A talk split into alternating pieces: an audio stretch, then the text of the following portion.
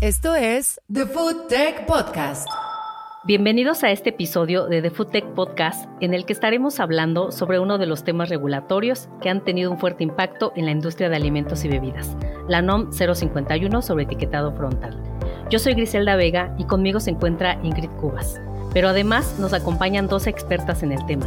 ¿Nos las puedes presentar, Ingrid, por favor? Claro que sí, Gris. En este capítulo se unen a nosotras Elisa Gómez, nutrióloga y maestra en ciencias de la salud, y Ana Silvia González, ingeniera en alimentos y experta en asuntos regulatorios para Latinoamérica. Bienvenidas a ambas, gracias por estar acá. Así es, muchas gracias. Tenemos bastante que platicar al respecto y para alcanzar a abarcar todo, quisiera empezar por preguntarte, Eli, ¿cuál ha sido el impacto de la NOM 051 hasta ahora en materia de alimentos y bebidas? Lo, primero que a mí me gustaría dejar claro en esta parte es, antes de saber que, cómo ha impactado el etiquetado frontal y en el desarrollo de, de los alimentos, que es entender qué es el etiquetado frontal para poder luego hablar de cómo influye en, la innovación. Entonces, lo más importante es, el etiquetado frontal no es algo que sea nuevo, no es exclusivo tampoco de México. El etiquetado frontal, como su nombre lo dice, es estas eh, etiquetas, leyendas o dibujos que están en la parte del frente de un empaque y que se aplican en los alimentos que ya vienen preenvasados. Entonces no le aplican a los alimentos que se vendan a granel, no aplican alimentos que se vendan en la calle, pues sin un envasamiento previo. Eh, de hecho, los primeros modelos de etiquetado frontal que se usaron en el mundo son del año 1989, ya tiene bastante tiempo. Eh, uno de los más famosos es el que se usó en Suecia y Dinamarca, que era un símbolo de una cerradura de llave eh, como la de una puerta y se colocaba como un distintivo que certificaba cuando ese alimento cumplía con ciertos requisitos para nutrientes como la cantidad de sal, azúcar, grasa y fibra que tuviese ese alimento. Así como esta cerradura, hay otros etiquetados en el mundo que se han utilizado a lo largo de la historia. Unos son más numéricos, otros son en base a letras o números, otros son en base a a sellos de advertencia, como es el caso que tenemos hoy para México. Incluso antes de este de, sellos, en México teníamos unos que se llamaban Guide Daily Amounts, que eran las famosas GDAs. Mucha gente las conocía como pilas por la formita que tenían. Em, otros ahí, semáforos, como les comentaba.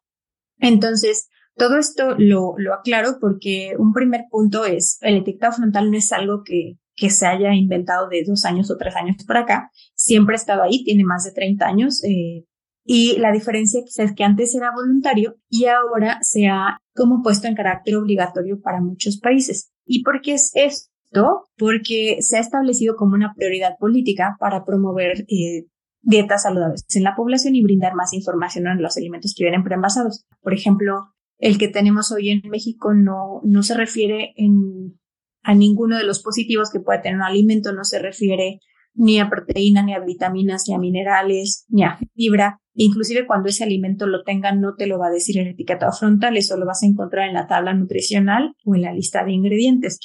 Em, el de advertencia de México se basa mucho en la presencia de ingredientes que se reconocen como críticos, es decir, está más basado en los negativos y no nos habla nada de los positivos. Eh, porque como su nombre lo dice, está basado en un modelo que se llama de advertencias. Entonces, em, esas advertencias se basan en siete elementos, calorías, azúcares, grasas trans, grasas saturadas, sodio, cafeína y edulcorantes, que se colocan o cuando rebasan cierta cantidad en 100 gramos o 100 mililitros o cuando están presentes en ese alimento.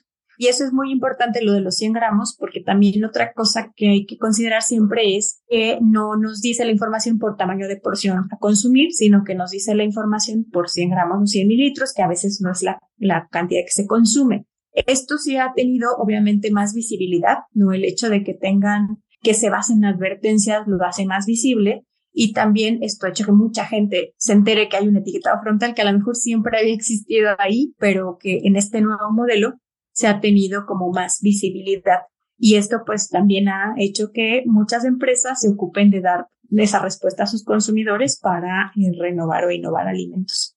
Gracias por esta respuesta tan completa, Eli, que sin duda nos ayuda a sentar las bases y entender la importancia que tiene la norma 051, pues desde el lado del consumidor es preciso implementar etiquetados claros y transparentes Ahora, Ana, ¿nos podrías decir, por favor, por qué consideras que este tipo de normas sean necesarias y de qué manera se pueden entender mucho mejor? Sí, seguro. Creo que el principio fundamental de las regulaciones de etiquetado, y no nada más la de etiquetado frontal, es dar toda la información nutrimental y de ingredientes de lo que están hechos los alimentos y bebidas.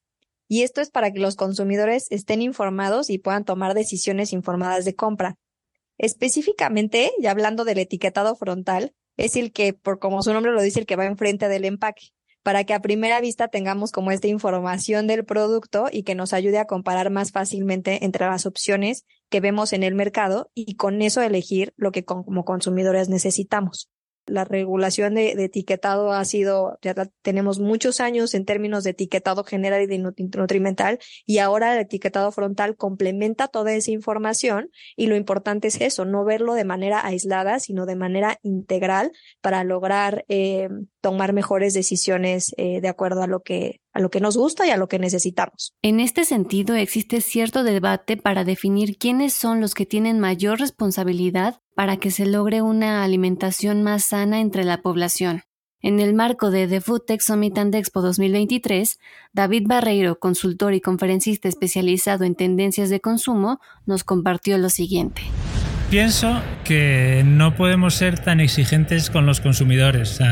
Eh, no podemos cargar toda la responsabilidad en un consumidor que bastante tiene con su trabajo, mm. su familia, sus hijos, la compra, eh, todo lo que hay que hacer en el día a día.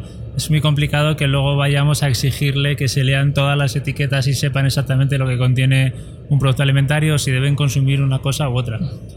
Es una parte de la sociedad y dentro de la sociedad hay gente responsable que están los organismos institucionales que tienen que ayudarnos a comprender y asimilar.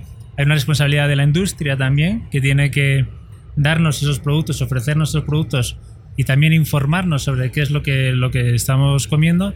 Y luego también hay una parte de responsabilidad de los consumidores, pero ya hay, una, ya hay unas demandas y los consumidores siempre van poniendo lo que les gusta y lo que no, lo que demandan y lo que no. Incluso ya es una decisión la alimentación ha llegado a ser una, un motivo para un determinado voto político en un partido u otro en función de, por lo que apuesten en lo que es la, sus políticas alimentarias. Entonces, creo que tenemos que estar lo más informados posibles, pero eh, no podemos exigirle a los consumidores que lo sepan todo ni que sepan discernir y sabemos que vivimos en una sociedad que a través de las redes sociales, los propios medios de comunicación, incluso estudios científicos a veces interesados o presuntamente científicos interesados no dan información veraz y contrastada. Mm.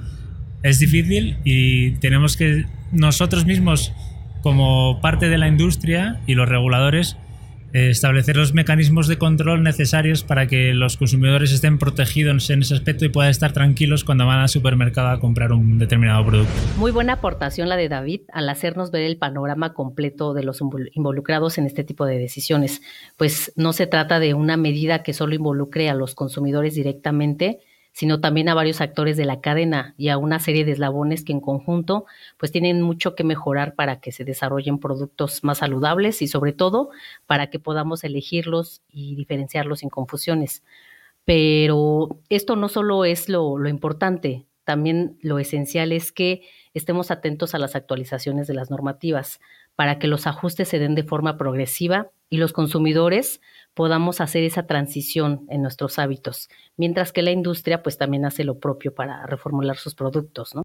Y con lo que hemos visto hasta ahora y lo que hemos enfrentado en todo el camino de lo que fue la implementación del etiquetado frontal, ¿qué resultados o alcances puedes mencionarnos, Ana, sobre esto que ha sucedido en cuanto a los hábitos que sí se pueden mencionar que han logrado los consumidores o lo que han logrado las empresas de alimentos al momento de reformular sus productos. Sí, la verdad es que esa es una como de las preguntas que seguramente muchos nos hacemos detrás de, de estas iniciativas que hemos visto en países como México, Chile, Ecuador, que, que llevan varios años ya con, con, tipo, con este tipo de iniciativas.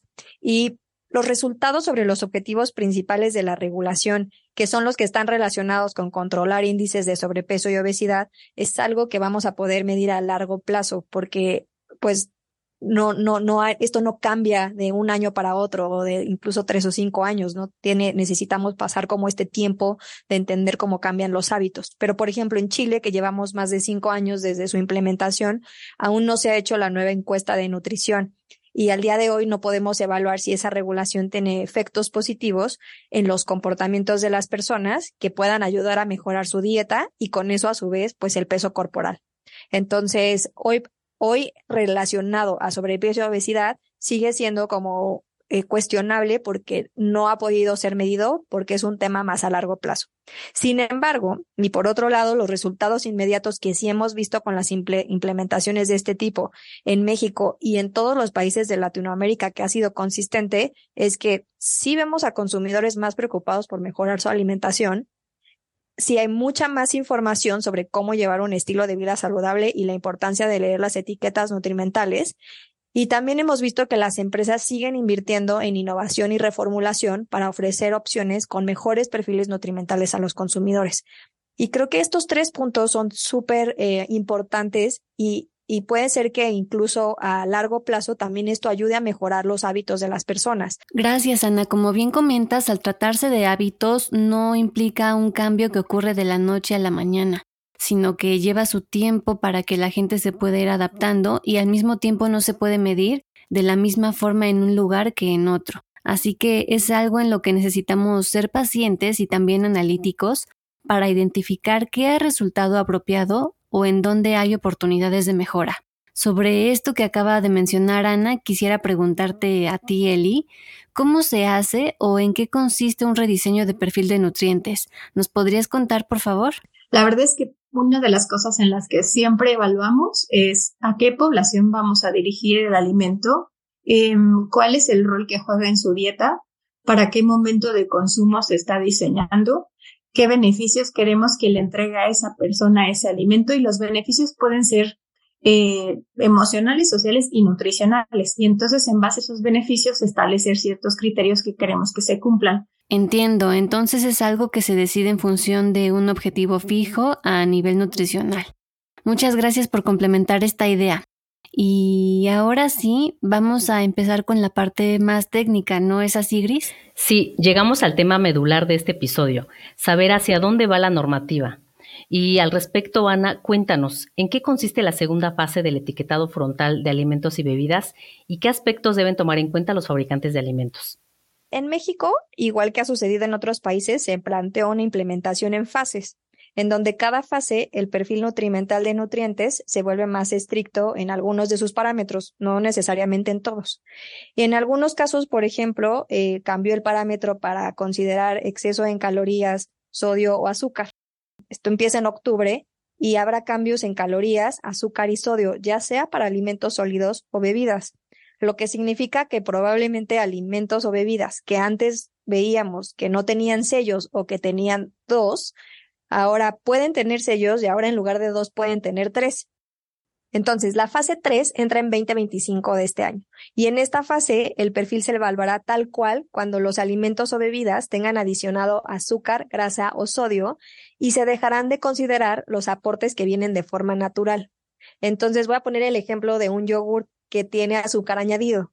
Y aunque este tenga azúcar añadido y esté por debajo del límite de azúcar, ahora vas a tener que evaluar el perfil completo. Y puede ser que si hoy no tenía sellos, ahora tenga que llevar un sello de grasa saturada, porque la grasa saturada viene de forma natural en la leche de vaca. Y entonces, por esa azúcar que le pusiste para ayudar al sabor y a la textura, eh, puede ser que el tema de la grasa te vaya a afectar en temas de sellos, porque la, leche eh, viene el aporte de la leche. Esto no quiere decir que antes era mejor que después, simplemente es la manera de evaluar el perfil. Igual eh, esperamos obviamente que, que, que, que la o sea, que la evolución de la regulación eh, avance, que las personas estén más informadas y estos ligeros cambios que puedan ver en los productos, pues les haga sentido en términos de no necesariamente se reformularon, sino que eh, ahora la evaluación es distinta y que los sellos no tengan un comportamiento o un impacto negativo en la percepción de los consumidores. Gracias por la explicación, Ana. Esto refuerza o brinda mayor claridad a nuestros podescuchas y fabricantes de lo que deben tomar en cuenta a la hora de desarrollar o, reformular sus productos. Pero para generar ese valor agregado, Eli, ¿qué áreas de oportunidad podemos encontrar en esta nueva fase de etiquetado frontal? Claro, a mí me parece que un área de oportunidad bien grande que siempre ha existido es la parte de educación. Creo que uno de los desafíos más grandes es cómo podemos lograr que el consumidor pueda absorber todos estos cambios, ¿no? Y Ana Silvia lo, lo comentaba.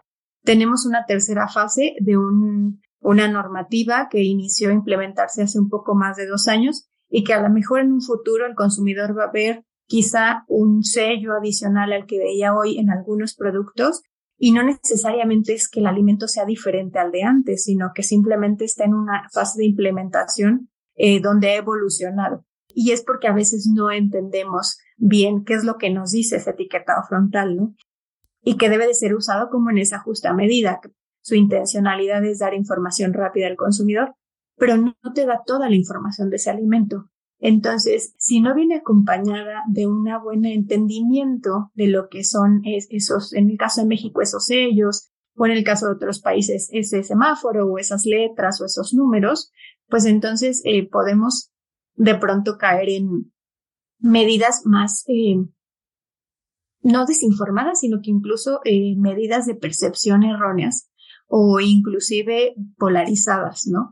Entonces, yo creo que hay un reto muy grande, muy, muy grande en la educación del consumidor para que lleve estilos de vida saludables y no necesariamente se ancle a cosas buenas, cosas malas, ¿no? Porque la alimentación de las personas no se rige por buenos y malos, sino por pues toda la gama de, de colores que tiene lo que una alimentación eh, recae en nosotros, ¿no? Desde la parte gastronómica, cultural y económica. También otro reto grande que yo veo es la parte de seguir invirtiendo en investigación y desarrollo, porque también la, elaboración de tecnologías eh, nuevas o tener diferentes capacidades para crear entornos alimentarios más saludables y esto inclusive eh, entra en la parte de la sostenibilidad. ¿Cómo podemos aumentar esa disponibilidad, esa asequibilidad de los alimentos que sean inocuos, inclusive el agua potable? O sea, hay muchos retos de, en la parte de tecnología e innovación que nos permitan crear estos entornos alimentarios saludables y sostenibles. Eh, y la otra cosa que creo que también es un reto importante es la medición de los impactos, ¿no? Que eh, quizá no es el, momento todavía de tomar esas decisiones porque cualquier política de, salud pública pues tarda tiempo en verse reflejada. Entonces, a mí también me parece que un reto es medición de impacto eh, que sea objetiva, que no sea sesgada y que sea muy asertiva para el bienestar de la población. Hablando del bienestar de la población, Christine Gould, founder and CEO de Thought for Food, nos compartió esta declaración en el marco de The Food Tech Summit and Expo 2023, en la que habla de la relación entre la tecnología, innovación, nutrición y legislación de alimentos y bebidas. Definitivamente creo que la tecnología es parte de la solución y estamos viendo algunas tecnologías um, realmente interesantes que están ayudando a conectar a los consumidores con el origen de sus alimentos, con los agricultores. Están ayudando a que los ingredientes y los alimentos que nos gusta comer sean más saludables, libres de productos químicos tóxicos y están ayudando a que los envases en los que um, vienen nuestros alimentos sean más sostenibles y menos contaminantes. Ahí es donde la naturaleza humana realmente prospera. En realidad nos empuja hacia adelante y a hacer posible lo imposible. Cuando estás en un lugar como este, rodeado de innovación y ya sabes, gente rompiendo límites, es increíblemente energizante. Ahora solo tenemos que centrarnos en ayudar a este tipo de soluciones a crecer y afianzarse en el mercado. Y eso va a requerir la educación del consumidor. Y realmente tenemos que atraer a los consumidores en este viaje con nosotros. Pero al mismo tiempo, tenemos que trabajar con los líderes empresariales y los responsables de la toma de decisiones para asegurarnos de que contamos con un entorno propicio desde el punto de vista normativo, pero también desde el punto de vista empresarial, de modo que las innovaciones puedan presentarse de una manera que puedan ampliarse y tener el impacto que queremos lograr. Y con todo lo que hemos traído a la mesa, Ana, ¿cuáles serían las estrategias que la industria de alimentos y bebidas tendría que implementar para cumplir con la NOM 051, que claro, como todos sabemos, se encuentra actualmente vigente? Pienso que una de las estrategias básicas y de las principales para lograr la implementación de este tipo de regulaciones es que tanto el gobierno como la industria trabajen en conjunto desde el desarrollo de la regulación y asegurar tener claridad en la aplicación de lo que la regulación dice para lograr los objetivos. Entonces, por ejemplo, en Brasil vimos que se hizo un trabajo muy colaborativo y después de la publicación, también eh, los sectores trabajaron en un manual de implementación súper detallado para facilitar la ejecución de la industria y asegurar incluso la consistencia de criterios y aclarar cualquier duda que quedara de cómo quedó escrita la regulación al final. Por tu parte, Eli, ¿cuáles son los focos en los que las empresas deben poner más atención para lograr buenos resultados con el etiquetado frontal de alimentos y bebidas? Si hablamos en términos de sostenibilidad y sustentabilidad, pues ahorita estamos entre cambios climáticos importantes, inclusive en algunos países conflictos bélicos que impactan en la disponibilidad de alimentos. Entonces, cuando se diseña un alimento también hay que pensar eh, si se puede seguir teniendo ese insumo de forma consistente y un precio accesible y siendo lo más amigables con el medio ambiente, ¿no? Porque hay toda una cadena de, ahora sí que una cadena de valor que un alimento sufre desde que es, por ejemplo, cosechado cultivado hasta que llega a la mesa de una persona. Y en todos esos puntos, desde las prácticas agrícolas, eh, cuánto, cuánta agua se ocupa, eh, cuánta eficiencia se tiene, si hay impacto en, la producción de agua, huella de agua, huella de carbono, cómo se transporta, cómo, se empaca y cómo se lleva hasta las personas. Yo creo que hay muchísimos factores que se pueden, eh, pues ahora sí que evaluar en todo ese punto para poder diseñar alimentos y no necesariamente estar anclados a, a un perfil de nutrimentos, ¿no? Sino que también es toda la parte holística de lo que realmente un alimento ofrece en una persona y cómo tiene un valor en su dieta y en, el medio ambiente. Fíjate que también cuando una empresa comercializa en diferentes países, los etiquetados frontales no son los mismos necesariamente entre los países. Por ejemplo, el de México no es el mismo que el de Ecuador, no es el mismo que el de Brasil, no es el mismo que el de Colombia. Y de pronto hay retos bien importantes de que si un alimento se produce aquí, tienes que tener diferentes etiquetados para los diferentes países, porque no son iguales entre sí y eso también trae muchos retos en, en etiquetar, en distribuir y pues en ser claros con el consumidor. Y para concluir, Ana, ¿qué podemos esperar de aquí al 2025 que entra la tercera fase del etiquetado frontal en alimentos y bebidas? Vamos a entrar a la fase 2 en este octubre y en dos años viene la fase 3, perdón, 2025 viene la fase 3, eh, que esa sería como ya la última de las tres fases que tenemos eh, plasmadas en la, en la regulación. Y creo que yo, yo lo que diría, o invitaría a la gente es como que el etiquetado frontal, y lo mencionamos también, este da información a primera vista y que no les dé miedo o no les asuste ver sellos en los empaques, ¿no? Y que siempre busquen más información, porque es como si solo leyéramos el encabezado de una noticia y asumimos cosas que pudieran no ser, no ser ciertas únicamente por esos mensajes. También es muy importante eh, aprender sobre las porciones de los alimentos, ¿no? Y los sellos, no, no, entramos a detalle de cómo se, cómo aplican los sellos, ¿no? Pero los sellos, eh, no es tan fácil el entendimiento y comparar entre alimentos, incluso dentro de las mismas categorías, porque el sello no te dice qué tan exceso es exceso o qué tan exceso es comparado con el otro que también tiene exceso. Muchas gracias Ana y gracias por habernos acompañado en este episodio. Gracias también a ti Eli por sumarte y por tus importantes aportaciones. Nos dio mucho gusto recibirlas y esperamos que todo esto que nos compartieron sirva para inspirar y orientar a nuestros podescuchas, para que puedan tomar decisiones informadas tanto en sus compañías como en su rol de consumidores. Gracias también a David Barreiro y Christine Gould que nos dejaron varios puntos para reflexionar también y gracias a ustedes que nos honran con su escucha en cada episodio. Si lo que escucharon les gustó, les es útil o los invita a debatir con sus colegas, los invitamos a compartirlo y seguirnos en Spotify para recibir notificaciones en cuanto haya un nuevo episodio disponible. Los esperamos en nuestro siguiente capítulo para seguir compartiendo inspiración, innovación y ciencia para la industria de alimentos y bebidas. Yo soy Griselda Vega. Y yo Ingrid Cubas. Hasta la próxima. Esto fue The Food Tech Podcast.